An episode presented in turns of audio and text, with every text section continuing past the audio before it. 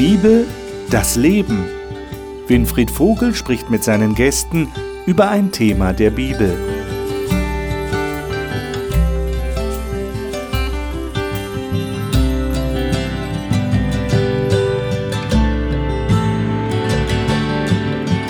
Willkommen zum Studium der Bibel hier im Studio des Hope Channel. Schön, dass Sie wieder dabei sind. Wir haben letzte Woche angefangen, den Galaterbrief des Apostels Paulus zu studieren. Aber eigentlich haben wir noch gar nicht in den Brief hineingeschaut, sondern wir haben das letzte Mal über Saulus geredet, der zum Paulus wurde. Wirklich eine, eine 180-Grad-Wende in seinem Leben. Krass. Eine totale Bekehrung. Von einem Verfolger der Christen zu einem glühenden Verehrer von Jesus und einem Missionar, wie er im Buche steht. Allerdings war das natürlich nicht ganz einfach, dass jetzt plötzlich da einer auftaucht, dieser Saulus, dieser Paulus, der von sich selbst behauptet, er sei auch ein Apostel. Das Thema heute ist Paulus der andere Apostel. Das war er in den Augen mancher Kollegen und auch in den Augen mancher Gemeindeglieder damals. Der andere, der ja von ganz woanders hergekommen war. Wie hat das Paulus selber gesehen und wie hat er versucht, seine Position darzustellen? Das lesen wir im Brief an die Galater. Und den wollen wir heute das erste Mal aufschlagen. Freuen wir uns drauf. Und ich darf Ihnen die Gäste vorstellen, mit denen ich diesen Galaterbrief lesen werde. Astrid Waniek arbeitet in der Abteilung Erziehung und Bildung einer Freikirche, die christlich-adventistische Bekenntnisschulen in Baden-Württemberg unterstützt. Sie sagt, der Glaube an Gott gehöre für sie zum Leben wie die Luft zum Atmen. Leni Brogan ist derzeit Jugendbildungsreferentin für einen Freikirchenverbund in Baden-Württemberg. Sie sagt, sie glaube fest daran, dass für Gott keine Mauer zu dick, kein Berg zu hoch und kein Ozean zu tief ist. Martin Knoll ist verheiratet und hat drei erwachsene Töchter. Seit fast 30 Jahren ist er Pastor einer Freikirche, auch in leitender Position. Die Aussage von Paulus in Philippa 1, denn Leben ist für mich Christus, ist für ihn die Antwort auf die Sinnfrage des Lebens. Hartmut Wolf ist Lehrer für Bibelkurse am Hope Bibelstudieninstitut und hat besondere Freude daran, Menschen die Bibel zu erklären und sich über die Themen und Texte der Bibel auszutauschen. Ich freue mich, dass ich mit euch Galaterbrief lesen kann. Ich lade euch ein, dass wir den Galaterbrief aufschlagen und dort die ersten fünf Verse im ersten Kapitel lesen. Hartmut, darf ich dich bitten, mal die ersten fünf Verse zu lesen? Du hast die Neues Leben Übersetzung. Genau. Also eine modernere Version der Bibel. Ja. Hören wir mal, wie es da steht. Dieser Brief ist von Paulus, einem der Apostel. Ich wurde nicht durch Menschen zum Apostel berufen, sondern von Jesus Christus selbst und von Gott dem Vater, der Jesus von den Toten auferweckt hat. Wir, ich und alle Gläubigen hier bei mir, grüßen die Gemeinden in Galatien. Wir wünschen euch Gnade und Friede von Gott, unserem Vater und von Jesus Christus, dem Herrn. Er hat sich selbst für uns geopfert und ist nach dem Willen Gottes, unseres Vaters, für unsere Sünden gestorben, um uns aus dieser bösen Welt, in der wir leben, zu retten. Dafür loben und ehren wir ihn in alle Ewigkeit. Amen. Also das Erste, was hier auffällt, finde ich, ist, dass der Paulus das so betont, dass er nicht von Menschen berufen wurde, sondern von Jesus. Ähm, warum ist ihm das so wichtig? Was meint ihr? Also eigentlich müsste wahrscheinlich dann ihm jemand das unterstellt haben, so dass, dass er halt ja nicht einer der Jünger, nicht einer der Apostel war, sondern halt jemand, der weniger zu sagen hat.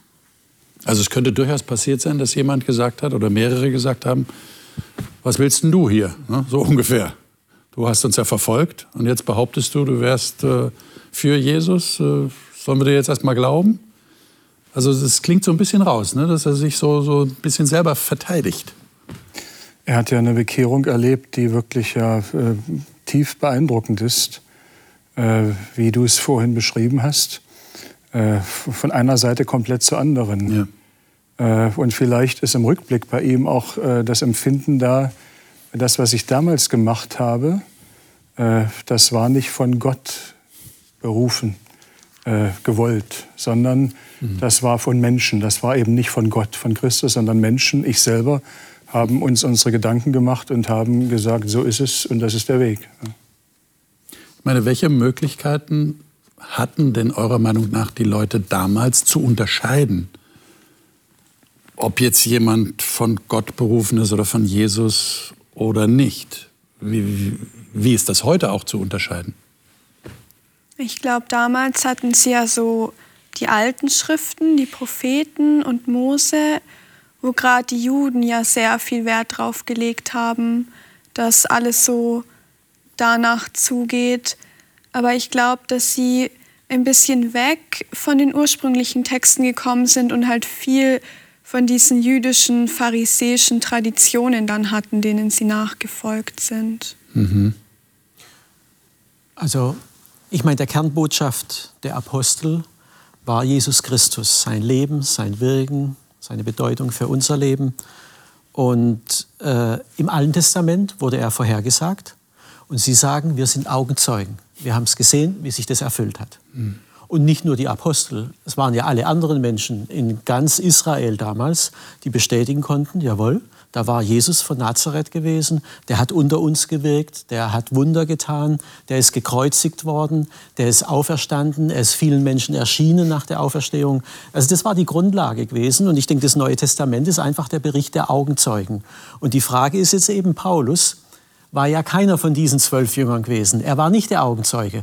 Ja, damit ist er doch ein, ein, ein viel weniger wichtiger Apostel. Und das, glaube ich, haben sich eben Leute zunutze gemacht, um zu sagen, auf den Paulus braucht er nicht so zu hören. Er verteidigt sich auch im zweiten Korintherbrief, gerade der Brief, der vorher kommt, ganz klar gegenüber solchen Aposteln, die falsches Evangelium verkündigen, die falsche Lehren bringen und sagt, Leute, mein Evangelium habe ich mir nicht aus den Fingern gesaugt, das habe ich direkt von mhm. Jesus Christus. Und er beruft sich praktisch darauf, dass Jesus ihm tatsächlich persönlich begegnet ist. Ja, zwar in einer Erscheinung, in einer Art Vision, aber er ist ihm begegnet. Er spricht ja auch von einer späten Geburt irgendwann, nicht in einem anderen Zusammenhang. Mhm. Also es war ihm wichtig, dass die Leute wissen, ich bin von Gott berufen, ich bin von Jesus berufen und nicht von mir selber. Wir werden das später nochmal äh, heraushören, sehr stark, in dem restlichen Teil des Kapitels. Aber gehen wir mal weiter und lesen die Verse 6 bis 9. Hier wird der Paulus schon sehr deutlich den Galatern gegenüber, also den Empfängern seines Briefes. Ähm, magst du das mal lesen, Martin? Mhm. Die Verse 6 bis 9. Ich wundere mich, dass ihr euch so schnell von dem, der euch durch die Gnade Christi berufen hat, abwendet zu einem anderen Evangelium, wo es doch kein anderes gibt. Einige verwirren euch nur und wollen das Evangelium des Christus umkehren. Wenn aber auch wir oder ein Engel aus dem Himmel euch etwas als Evangelium entgegen dem verkündigten, was wir euch als Evangelium verkündigt haben, er sei verflucht. Wie wir früher gesagt haben, so sage ich auch jetzt wieder, wenn jemand euch etwas als Evangelium verkündet, entgegen dem, was ihr empfangen habt, er sei verflucht. Hm. Also hier wird er ja sehr deutlich, der Paulus. Er sei verflucht. Ich meine, wer traut sich schon sowas zu sagen? Und jetzt kommt da einer, der, der erst bekehrt worden ist zu Jesus der vorher die Christen verfolgt hat und der schreibt jetzt den Christen was ins Stammbuch und sagt, ihr, ihr folgt ja einem anderen Evangelium. Was meint er denn damit? Können wir das hier schon irgendwo rauslesen oder müssen wir da warten, bis wir den, die weiteren Kapitel des Briefes gelesen haben? Also so ein kleiner Hinweis ja. darauf, also finde ich, findet man in Ende des Verses 6 und 7. Mhm. Das heißt, schon folgt ihr einer anderen fremden Lehre, die als gute Botschaft daherkommt und es doch nicht ist. Mhm. Also, dass das, was, was Paulus ihnen gesagt hat oder was sie schon gelernt und erkannt und angenommen haben, plötzlich umgedreht wird und auf einmal ähm, gar nicht mehr, also das Gegenteil bedeutet. Mhm. Das ist schon krass, wenn man sich das überlegt. Und es sind so ein paar Stichwörter. Vers 3, Gnade. Mhm. Jesus Christus hat sich für uns selbst geopfert, mhm. ist für unsere Sünden gestorben, damit wir leben können mhm. und gerettet werden. Also warum bringt er das gleich am Anfang? Genau darum geht es im Galaterbrief. Wie werden wir eigentlich gerettet? Und da haben Leute ein anderes Evangelium verkündigt, wie man gerettet werden kann, das entgegen dem Evangelium von Paulus gewesen ist. Und das ist eben nicht nur ein Straßenschild, das man hier umgedreht hat. Es geht um die Frage, werden Leute überhaupt gerettet oder laufen die mhm. einen völlig falschen Weg? Und ich glaube, das ist, das ist der Ernst von dem Hintergrund, warum Paulus hier so vehement wird. Es geht hier nicht um Nebensächlichkeiten, es geht nicht um Navi, das eine veraltete Software hat. Es geht hier um die Frage, wie Menschen gerettet werden. Und anscheinend war das bei den Galatern ein Problem gewesen. Ich meine, wenn wir Evangelium definieren wollen, dann ist ja ganz klar, es geht um Rettung. Also wie, wie werden Menschen erlöst? Die frohe Botschaft von Jesus, die Menschen erlöst. Das ist Evangelium. Und der Paulus erwähnt ja hier selber, es gibt ja gar kein anderes. Vers 7. Wo es doch kein anderes gibt. Deshalb ist das ja eigentlich äh, eine komische Geschichte, wenn er sagt, ihr folgt einem anderen Evangelium. Er sagt, eigentlich gibt es ja gar nichts anderes. Es gibt ja nur eine einzige gute Botschaft. Aber die Galater haben da ein Problem gehabt, scheinbar. Jetzt fragt man sich, welches Problem haben sie tatsächlich gehabt? Wie, wie kommen sie auf die Idee, einer Botschaft zu folgen, die gar kein Evangelium ist? Nach Paulus. Mhm. Hm.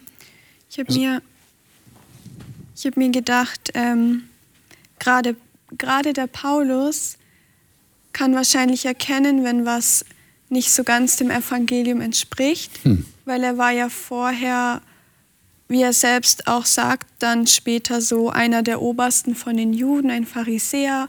Er hat für die Sache Gottes gekämpft, so hat er zumindest gedacht und dachte, es ist richtig. Und jetzt sagt er, aber das war kein Evangelium, das war keine frohe Botschaft. Ich habe das selber erkannt, dass ich in einer falschen Lehre war.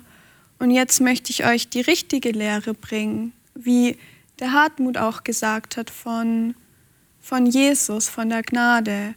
Und das befähigt ihn, glaube ich, auch ein bisschen zu unterscheiden, was richtig und falsch ist. Also er kommt von einem Hintergrund, wo er das selber erlebt hat, was ein falsches Evangelium ist. Und deshalb fühlt er sich auch berechtigt, darauf einzugehen. Das kann gut sein. Ja. Der Hinweis in Vers 7, ihr lasst euch von Leuten täuschen, die die Botschaft von Christus verfälschen. Da müssen in Galatien Leute gewesen sein, die eben genau dieses andere verkündigt haben, wo Paulus sagt, das wird euch nicht retten. Meint ihr, dass wir heute auch das Problem haben? Oder können wir sagen, nee, für die Christen ist eh klar, die sind sich alle einig, Evangelium von Jesus weiß ja jeder, ja, der ein bisschen Ahnung hat von, von Bibel und von Glauben. Äh, haben wir auch vielleicht das Problem? Oder hatten die das nur damals, so ein anderes Evangelium? Ein bisschen. Ein bisschen schon? Ein bisschen? Okay. Aber ich glaube halt auch, dass es sehr überzeugend geklungen haben muss für manch einen Galater. Und dass es das heute auch gibt. Es gibt so viele Theorien und Verständnisse und Auslegungen und ja, sich da zurechtzufinden, ist nicht unbedingt einfach. Mhm. Also Paulus äh, scheint ja vor seiner Bekehrung äh, auf, dem, auf dem Weg gewesen zu sein, äh, ich baue das Reich Gottes hier auf Erden. Äh, und hat dann begriffen, äh, Gott baut sein Reich auf Erden und kann mich gebrauchen. Ja, also er macht es, er hat die Erlösung durch Christus äh, geschenkt und nicht wir. Und das ist äh, in meinem Empfinden heute, auch in unseren Kirchengemeinden, tatsächlich ein zum Teil echtes Problem. Äh, bin ich erlöst? Bin ich Kind Gottes? Ja, also wir haben ja diesen berühmten aller Bibeltexte manchmal im Fußballstadion, Johannes 3,16. Denn also hat Gott die Welt geliebt, dass er seinen Sohn gab, auf dass alle, die glauben, gerechtfertigt sind. Äh, Formuliere es mal ein bisschen anders. Äh, und das einfach so anzunehmen und eben doch nicht selber was zu tun. Also vorher ging es ja bei Paulus um Beschneidung, müssen wir das, das, das noch erledigen. Und dann sind wir Kinder Gottes, sondern wirklich zu sagen, wir sind Beschenkte, wir sind Erlöste, wenn wir das annehmen, was uns dort gegeben wird. Insofern, also mein Empfinden ist heute mindestens genauso wie damals. Aber wie kommt es denn, dass Christen anfällig sind dafür, wo es doch einfacher scheint, zu glauben, dass Jesus mich erlöst und ich seine Gnade, also sein Geschenk der Erlösung, ich sage jetzt mal, einfach nur annehmen muss. Wie kommt es, dass dann Christen anfällig sind für die Idee eines anderen Evangeliums? Du hast es jetzt gerade angedeutet, also damals nicht die, die Juden, Christen kamen und sagten, ihr müsst noch was machen. Das reicht nicht. Warum ist man dafür anfällig, wenn das eigentlich jetzt so von außen betrachtet für einen Außenbeobachter viel schwerer erscheint? Also wir feiern heute 500 Jahre Reformation. Mhm. Und ich denke, da ist etwas im Mittelpunkt, das, das ist nicht nur eine Frage der Kirche. Das war damals ein Problem der mittelalterlichen Kirche, wo man darüber diskutiert hat, wie werde ich gerettet. Mhm. Und da haben sich Dinge in die Kirche eingeschlichen, wie wir eben nicht gerettet werden. Und die hat ihn Martin Luther ganz klar angeprangert. Und ich weiß, dass diese Diskussion auch in meiner Kirche vorhanden ist. Wie wird man gerettet? Und auch in meiner Kirche hat es da Schieflagen gegeben. Das sagen wir heute von unserer Geschichte ganz klar. Und du fragst, wie, wie kommt es dazu? Also ich würde sagen, unser natürlicher Mensch hat ein Bedürfnis nach Religiosität, wo auch meine Leistung mit angerechnet wird. Das ist einfach auch mein Stolz und meine guten Wege, die ich tue, die möchte ich auch mit dabei haben und die müssen ja irgendwo auch einen Wert haben. Und so wie Paulus hier kommt, nee, gar nichts, das ist Gnade, das ist ein Geschenk. Das geht meinem natürlichen Menschen wieder den Strich, wieder den Stolz. Und ich denke, das haben Einzelne ein Problem. Also ich für mich habe immer wieder dieses Problem. Da haben ganze Kirchen mit einem Problem. Und deswegen müssen wir uns da immer wieder auch in Frage stellen gehen wir eigentlich hier noch auf dem richtigen Kurs? Meine, sind wir vielleicht auch so auf Leistungsdenken getrimmt in unserer Gesellschaft, dass wir das nicht akzeptieren, dass jemand sagt, du bekommst das geschenkt? Ich meine, wenn wir Geschenke bekommen, sind wir leicht in der Gefahr zu denken, da ist irgendwie ein Haken dran. Ne? Irgendwie, was will der von mir als Gegenleistung? Ja? Könnte es auch das sein? Also so, wie soll ich sagen, so ein mangelndes Vertrauen. Mhm. Versteht ihr, was ich meine? So, so mangelndes Vertrauen. Ich kann das einfach jetzt annehmen. Und der meint das wirklich nur gut. Der will nichts dafür haben. Außer, dass ich mich ihm anvertraue. Aber das kennen wir ja auch gar nicht, eigentlich so aus wir der Gesellschaft. Also aus der Schule nicht, aus der hm. Arbeitswelt nicht. Also ja, überall wird ja Leistung, Leistung bringen, ne? eingefordert. Ja. ja, ist ja auch nichts Schlimmes per se, aber es ist halt einfach komplett anders. Da also Gott erfordert, also er weiß ja, dass wir nicht, nicht die perfekten Menschen sind. Und er fordert gar nicht diese Leistung von uns, sondern er gibt uns ein Geschenk. Ja. Hm. Was macht jetzt den Paulus so sicher, dass er recht hat? Ich meine, er wendet sich hier gegen, gegen Christen in einer ganzen Provinz. Er sagt, ihr seid alle, ihr habt Unrecht denke, seine eigene Erfahrung. Seine eigene Erfahrung? Er, er hätte es nicht gepackt, gerettet zu werden, das hat er begriffen. Denn er ist ja so einen falschen Kurs gefahren und hat die Jesus-Anhänger, die Jünger verfolgt und hat sie vernichten wollen. Also er hätte keine Chance gehabt. Er sagt es. Äh, Gäbe es diese Gnade nicht, die unabhängig von dem ist, was ich gemacht habe, würde ich es nicht packen. Und diese gute Nachricht, die er ja selber für sich in seinem Leben erfahren hat, die er ja auch bestätigt bekommen hat von anderen, äh, die möchte er gern den Leuten weiterbringen und sie nicht wieder in das alte Paradigma reinfallen lassen. Nee, nee, nee, nee, es kommt auf deinen Lebensstil, es kommt auf deine Wege, es kommt auf dein Ding an. Und weil das nie genügen wird, und das war ja das Problem von Martin Luther, er, er hat ja nie Frieden gefunden wann soll das denn genügen? Mein Leben, meine Werke. Wann ist denn das genug? Und du meinst, der Paulus hat auch keinen Frieden gefunden in seinem vorigen Leben, wo er geleistet hat, wo er ja für Gott gekämpft hat. Also er sagt einmal an einer Stelle, für das, was ich in Christus gefunden habe, ist mir alles andere Code. Also einmal wieder so einen kräftigen Ausdruck, wo er sagt, Hey, ich war einer der besten Pharisäer. Ich habe es nach jeder Richtlinie, ich habe mich ja nach allem gerichtet. Und er sagt, das ist mir nichts mehr wert. Hm, interessant. Ich glaube, dass nicht nur Kirchen und Gemeinden damit zu kämpfen haben, mit dieser, ich, ich nenne es mal Spannung zwischen wie viel Werke und Leistung muss man bringen und wie viel Glaube und Gnade gehört dazu, sondern dass jeder Christ in seinem persönlichen Leben diese Spannung merkt. Und dann glaube ich, dass es voll wichtig ist für jeden, so wie für Paulus, diese Erfahrung zu machen, diese persönliche, irgendwann an den Punkt zu kommen, wo man wirklich sagen kann, Gott, ich habe es nicht verdient. Ich habe jetzt gemerkt, dass es nur deine Gnade ist. Und wenn man diese Erfahrung hat, so wie Paulus, dann weiß man, ich habe dieses Evangelium für mich gefunden. Jesus hat mich gerettet, weil ich an ihn glaube und es ist seine Gnade. Und dann kann man sich die Frage stellen, was diese Gnade aus mir macht. Weil dann möchte ich mich nämlich verändern, aber nicht mehr um von Gott angenommen zu werden, sondern weil ich von Gott angenommen bin möchte ich mich verändern und ihm nachfolgen. Wobei wir ja bei Paulus festgestellt hatten in der letzten Sendung, dass das wirklich ein Wunder ist, was da passiert mhm. ist. Also es ist nicht selbstverständlich, dass da plötzlich so eine Einsicht kommt. Da muss ich ja überlegen, Paulus hat, hat für Gott gekämpft und jetzt plötzlich trifft er Jesus, der sagt, indem du für Gott vermeintlich kämpfst, äh, verfolgst du mich. Mhm. Ja?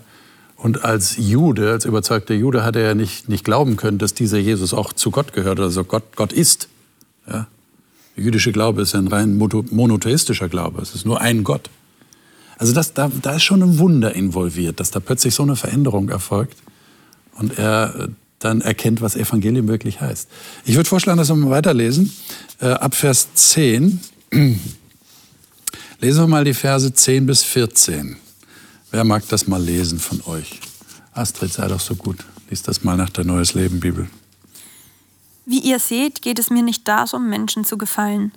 Nein, ich versuche Gott zu gefallen. Wollte ich noch Menschen gefallen, wäre ich kein Diener von Christus.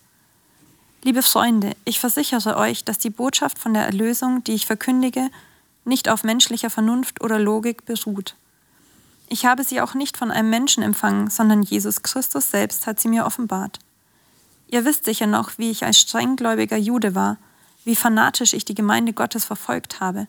Ich tat alles, um sie zu vernichten.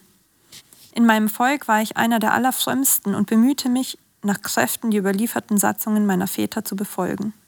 Hm. Also hier haben wir das, was du schon erwähnt hast, Linie. Also er, er schildert das ja auch ganz offen. Ja. Das ist erstaunlich. Er, er, er ist nicht so irgendwie verschämt und sagt, also sollte ich lieber nicht erwähnen, was ich da gemacht habe, sondern er erwähnt das ganz offen. Sagt, ich habe äh, die Gemeinde Gottes über die Maßen verfolgt und sogar versucht, sie zu vernichten. Und ich habe mehr Fortschritte im Judentum gemacht als alle Altersgenossen in meinem Volk. Also er konnte sich ja eigentlich was drauf einbilden und merkt jetzt, das hat nichts bewirkt. Ich würde vorschlagen, wir lesen noch die, die nächsten Verse äh, ab Vers 15. Lesen wir mal ruhig mal bis äh, Vers 24, dann haben wir das wirklich im Blick, was er hier sagen will. Ähm, Hartmut, wir haben jetzt Neues Leben Bibel dort, jetzt haben wir bei dir auch Neues Leben ja. Bibel. Äh, lesen wir es mal in derselben Version weiter, ab Vers 15. Doch Gott hat mich in seiner Gnade schon vor meiner Geburt auserwählt und berufen. Er offenbarte mir seinen Sohn, damit ich den anderen Völkern die Botschaft von Jesus verkünde. Nach diesem Ereignis fragte ich zunächst niemanden um Rat und zog auch nicht hinauf nach Jerusalem, um mich mit denen zu besprechen, die schon vor mir Apostel waren. Stattdessen ging ich nach Arabien und kehrte später nach Damaskus zurück. Erst nach drei Jahren machte ich mich schließlich nach Jerusalem auf, um Petrus aufzusuchen und blieb 15 Tage bei ihm. Von den anderen Aposteln traf ich keinen außer Jakobus, den Bruder unseres Herrn. Was ich euch schreibe, ist die Wahrheit. Das erkläre ich hiermit vor Gott, dass ich nicht lüge.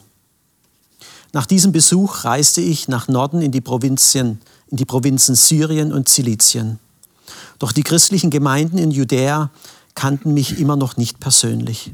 Sie wussten nur, dass die Leute sagten, der, der uns früher verfolgt hat, verkündigt jetzt den Glauben, den er immer vernichten wollte. Und sie lobten Gott für das, was er mit mir getan hat. Dankeschön. So, jetzt haben wir eine sehr relativ ausführliche Schilderung seines Werdegangs. Und ich weiß nicht, ob es euch auch auffällt, er betont immer wieder, ich habe mich nicht mit Menschen beraten, ich habe das von Gott bekommen, ich lüge nicht.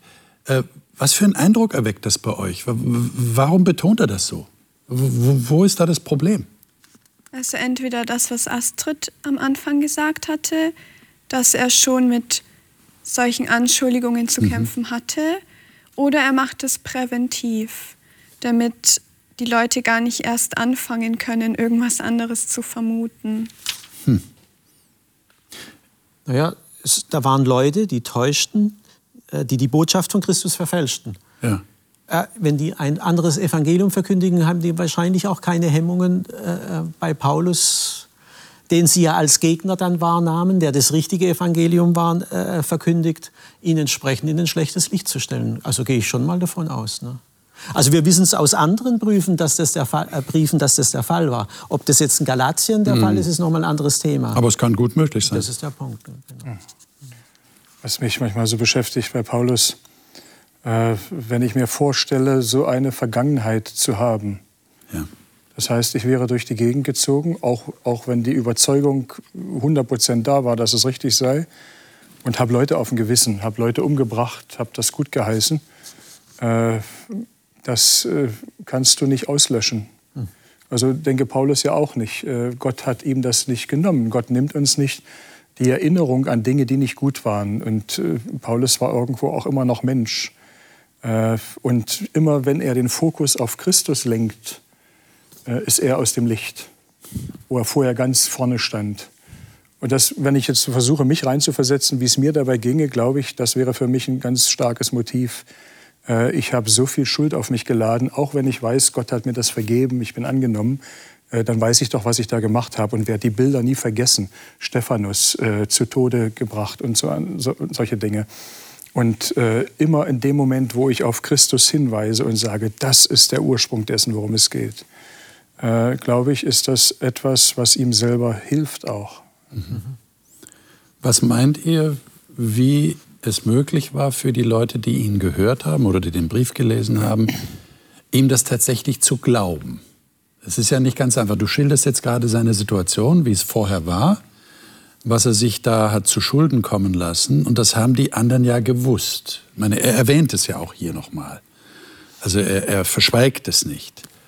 Ähm, wenn ich jetzt mal versuche, mich in die Lage dieser Leute hineinzuversetzen, glaube ich, ist es denen auch nicht so leicht gefallen, ihn jetzt plötzlich als den großen Apostel zu akzeptieren. Äh, was meint ihr, hat ihnen geholfen, ihm doch zu glauben? Naja, also das Erste ist, ich denke, er hat ja die Gemeinden gegründet. Er schreibt ja an Leute, okay. denen er das Evangelium erzählt hatte. Mhm. Aber wir müssen im Hinterkopf behalten, er ist meistens zuerst in die Synagoge gegangen. Und hat versucht, seine eigenen Landsleute zu gewinnen. Und das ist ihm immer mal mehr oder weniger auch gelungen. Aber das waren jetzt Judenchristen gewesen. Und wenn da Menschen gekommen gewesen sind, die gesagt haben, oh, jetzt mal langsam, äh, äh, wir müssen aber auch noch hier vom alten Bund und äh, äh, da gehören auch noch ein paar von diesen alten Regeln dazu, da waren die, glaube ich, ganz schnell äh, äh, bei, bei diesen Leuten gewesen.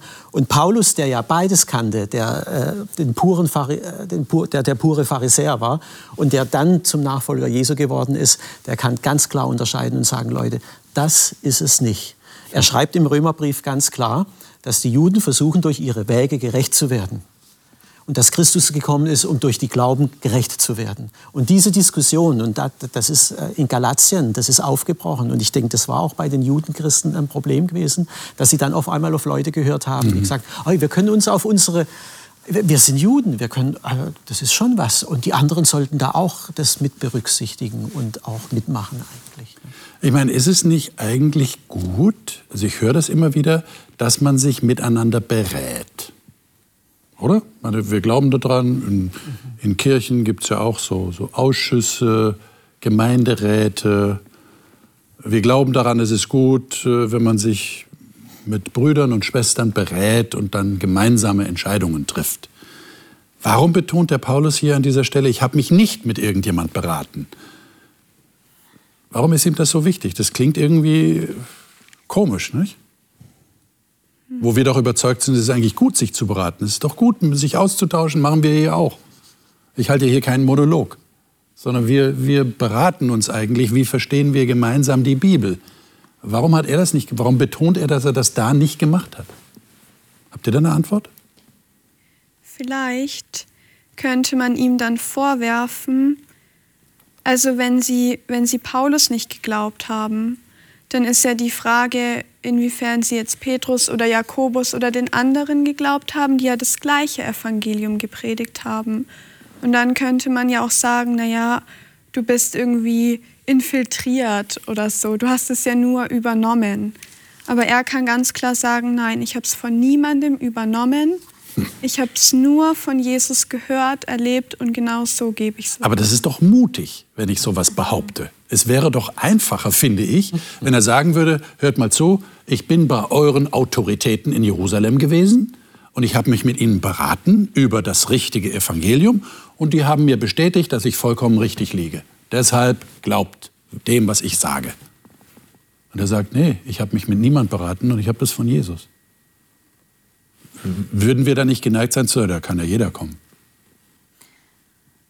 Ja, also schon, wobei ich auch finde, dass, also gerade das, was der Martin vorher gesagt hat, ähm, und darüber hinausgehend noch, dass wenn ich, wenn ich so die Geschichte von dem Paulus, Saulus, Paulus mhm. anschaue, dann wäre ich, also wenn ich das wäre mit dieser Geschichte, dann würde ich nicht also das wäre das Letzte, was mir kommen würde, dass ich dann rumreisen würde und Menschen von, also ja, predigen würde.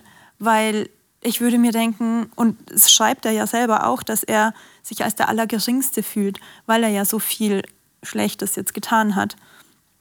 Und wenn man das dann so anschaut, dass er das dann trotzdem macht, dann muss er für sich selber ja so eine Gewissheit mhm. gehabt haben, dass das der Auftrag von Gott ist, dass ähm, also das ist jetzt noch kein, kein Beweis oder so, aber trotzdem würde es mir als Zuhörer nach, also zu denken geben, weil ich weil es eigentlich nicht logisch nachvollziehbar ist, dass man dann so handelt. Mhm. Oder es ist ungewöhnlich. Das kann, wie du schon sagst, nur aufgrund eines direkten Auftrages mhm. kommen. Und das haben wir in Apostelgeschichte 26 das letzte Mal gelesen.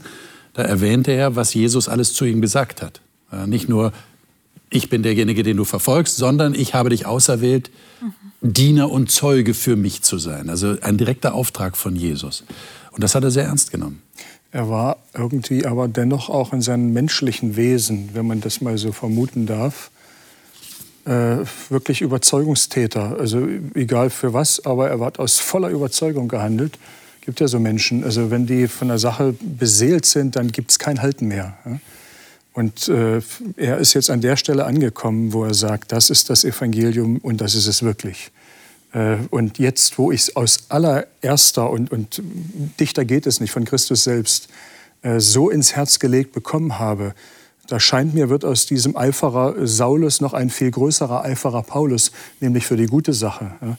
Und ist vielleicht so ein Stück auch ein Anstoß für mich selber, wo man fragt oder wo ich mich frage, wie wie äh, vollständig oder radikal lebe ich meinen Glauben. Ne? Äh, da, da, ist man sehr häufig in dem Beratungsmodus, ja, nachdem du fragst und berät sich zunächst mal mit sich selbst, äh, solange es irgendwie hilft und dann auch mit anderen und möglichst mit denen, die die gleiche Meinung haben. Also ich äh, jetzt doppeldeutig, aber da finde ich, ist mir Paulus ein, ein Riesenvorbild. Äh, an dem Punkt, wo er angekommen war, mit ganzem Herzen, mit jeder Faser seines Seins. Hm. Also ich denke, es hängt auch mit der Frage, die wir am Anfang besprochen haben, was ist ein Apostel? Ein Apostel ist jemand, der mit Jesus gegangen ist und von ihm die gute Nachricht bekommen hat. Jetzt gibt es Leute, die sagen, naja, der ist ja zu den Aposteln gegangen und hat nur von denen mündlich ein Second-Hand-Evangelium mhm. gekriegt. Der hat es ja gar nicht direkt von Christus gekriegt. Der hat es ja von den anderen Aposteln gekriegt. Mhm. Und Paulus sagt, nee, ich habe es direkt wie die anderen von Christus. Ich bin zwar nicht mitgegangen damals, aber ich habe es direkt von Christus bekommen. Er ist dann hochgegangen, hat sich das, was er lehrt, bestätigen lassen. Das schreibt er ja dann. Mhm. Aber er hat es eben nicht bekommen von den anderen Aposteln, so aus zweiter Hand, sondern er sagt, ich habe hier die volle Autorität. Und das ist die Frage der Apostelautorität. Er sagt, ich bin auch ein Apostel, weil ich von Jesus Christus direkt das Evangelium bekommen habe. Aber jetzt kann man sich wirklich fragen, welchen Maßstab die Leute damals, also die ihn jetzt gehört haben, wie er das Evangelium gepredigt hat, welchen Maßstab sie hatten, um zu wissen, okay, das, was der Paulus sagt, mhm. oder auch die Apostel, das ist wahr, das ist richtig. Im Gegensatz zu all den Rabbi, Pharisäern und noch anderen Leuten, die halt die Römer, die Griechen, die irgendwas anderes gepredigt haben und dann zu sagen, okay, das ist das Wahre. Welchen Maßstab hatten die für sich? Um festzustellen, mhm. mit welcher Autorität er tatsächlich spricht. Genau. Denn ich kann ja mein subjektives Erlebnis durchaus als Autorität anführen. Aber wie kann ein anderer überprüfen, ob das tatsächlich stimmt? Oder ob ich mir das einfach ausgedacht habe? Gibt es einen interessanten Hinweis in der Apostelgeschichte von, von der Gemeinde zu Berea. Da heißt es, die waren vornehmer oder edler, glaube ich, übersetzt es Luther, als die zu Thessalonich und sie prüften anhand der Schrift, ob das, was er über den Messias, Jesus von Nazareth, gesagt hat, auch tatsächlich so mit den Schriften übereinstimmt. Das heißt, wir haben hier im Grunde genommen ein Buch, halbes Buch Vorhersage, ein halbes Buch Erfüllung. Und jetzt ist die Frage, ob die Augenzeugenberichte das belegen, was da vorhergesagt worden ist, Jahrhunderte zuvor. Und das haben die eben auch nicht einfach blind übernommen. Sie haben, äh, du kannst ja viel behaupten, was da ist und so. Das wollen wir doch erst mal nachprüfen. Und die Möglichkeit hatten die, diese schriftlichen Berichte, die Jahrhunderte zuvor ihnen gegeben worden ist, jetzt nachzuprüfen, hat sich das tatsächlich in diesem Jesus von Nazareth erfüllt. Und wisst ihr, was das Interessante dabei ist? Das war das Alte Testament, was er hat. Genau. Wo ja viele heutige Christen sagen würden, ja. nee, nee, das kann man nur aus dem Neuen Testament, Evangelium kann man nur aus dem Neuen Testament. Die haben das aus dem Alten Testament gesehen haben dadurch die Bestätigung bekommen. Ja, so wie Jesus den beiden Jüngern, die nach Emmaus gegangen sind, nach der großen Enttäuschung, äh, also als sie noch nicht wirklich davon überzeugt waren, dass Jesus auferstanden ist, sind sie ja nach Emmaus gegangen und dann ging Jesus mit ihnen und hat ihnen aus der Schrift, aus Mose und den Propheten gezeigt. Dann ist ihnen Licht auf. Und, und dann ist ihnen Licht aufgegangen. Ja. Genau. ja. Das ist interessant. Wie kann man, das ist, ich will die Frage nochmal aufgreifen, wie kann man tatsächlich feststellen, ob das, was jemand verkündet, echtes Evangelium ist. Das war ja die Krux hier in, in Galatien, in den Gemeinden, in dieser Provinz. Dass sie offensichtlich von Leuten überrannt worden sind, die gesagt haben, nee, Evangelium, das ist was anderes, das muss man noch differenzierter sehen. Da muss man noch mehr tun, da muss man sich beschneiden lassen, wie die Juden. Wie kann man jetzt entscheiden, ob der Paulus oder ob die anderen recht haben? Du sagst aufgrund der Schrift. Das wäre Punkt Nummer eins, ja. Punkt Nummer, genau. Aber es gibt vielleicht noch mehr Punkte ich würde vor der Schrift, äh, nicht in der inhaltlichen Reihenfolge, aber ich würde vor der Schrift äh, sehen, dass das Herz der Menschen überhaupt erreicht wurde. Hm. Also es ging ihnen durchs Herz, lesen wir. Oder hier im Vers 24, sie verherrlichten Gott. Also da hat scheinbar sich hier was bewegt. Das ist ja vermutlich auch bei Paulus passiert. Oder wenn wir in den Evangelien lesen, wenn Christus zu den Menschen geredet hat, äh, hat er viele gehabt, die, die davon bewegt waren. Er redet mit Vollmacht. Ja.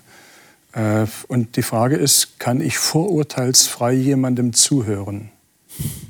Äh, und das, gestehe ich, ist zumindest mir manchmal sehr schwer, weil ich kenne ich kenn euch ja alle. Ich weiß genau, wie ihr tickt. Und ich weiß, Ach, auch, äh, ich weiß auch, wo ihr hingehört. Und, und wir verorten uns ja doch sehr stark, wenn wir uns so ein bisschen erleben und kennen in der Kirchengemeinde oder auch in der Gesellschaft, Nachbarschaft kann ich wirklich vorurteilsfrei zuhören. Und das ist, habe ich den Eindruck, so ein Geschenk, was ich mir tatsächlich äh, von Gott geben lassen kann, aber von selber nicht äh, zu Wege bringe. Und, und dann ist natürlich der nächste Punkt auch, äh, sie prüften täglich, mhm. also, hm. was ich da empfinde. Mhm. Mhm. Hm. Mir ist dazu auch noch der Vers in Matthäus 7 eingefallen, wo, wo Jesus selber sagt, nehmt euch vor falschen Propheten in Acht. Sie kommen daher wie harmlose Schafe, aber in Wirklichkeit sind sie gefährliche Wölfe, die euch in Stücke reißen wollen. Ihr erkennt sie an ihrem Verhalten, so wie, ein, so wie ihr einen Baum an seinen Früchten erkennt. An Dornbüschen wachsen keine Trauben und an Disteln keine Feigen. Weil es kann ja auch sein, dass jemand etwas Richtiges sagt, etwas, was man nachprüfen kann, aber vielleicht ist gar nicht alles richtig.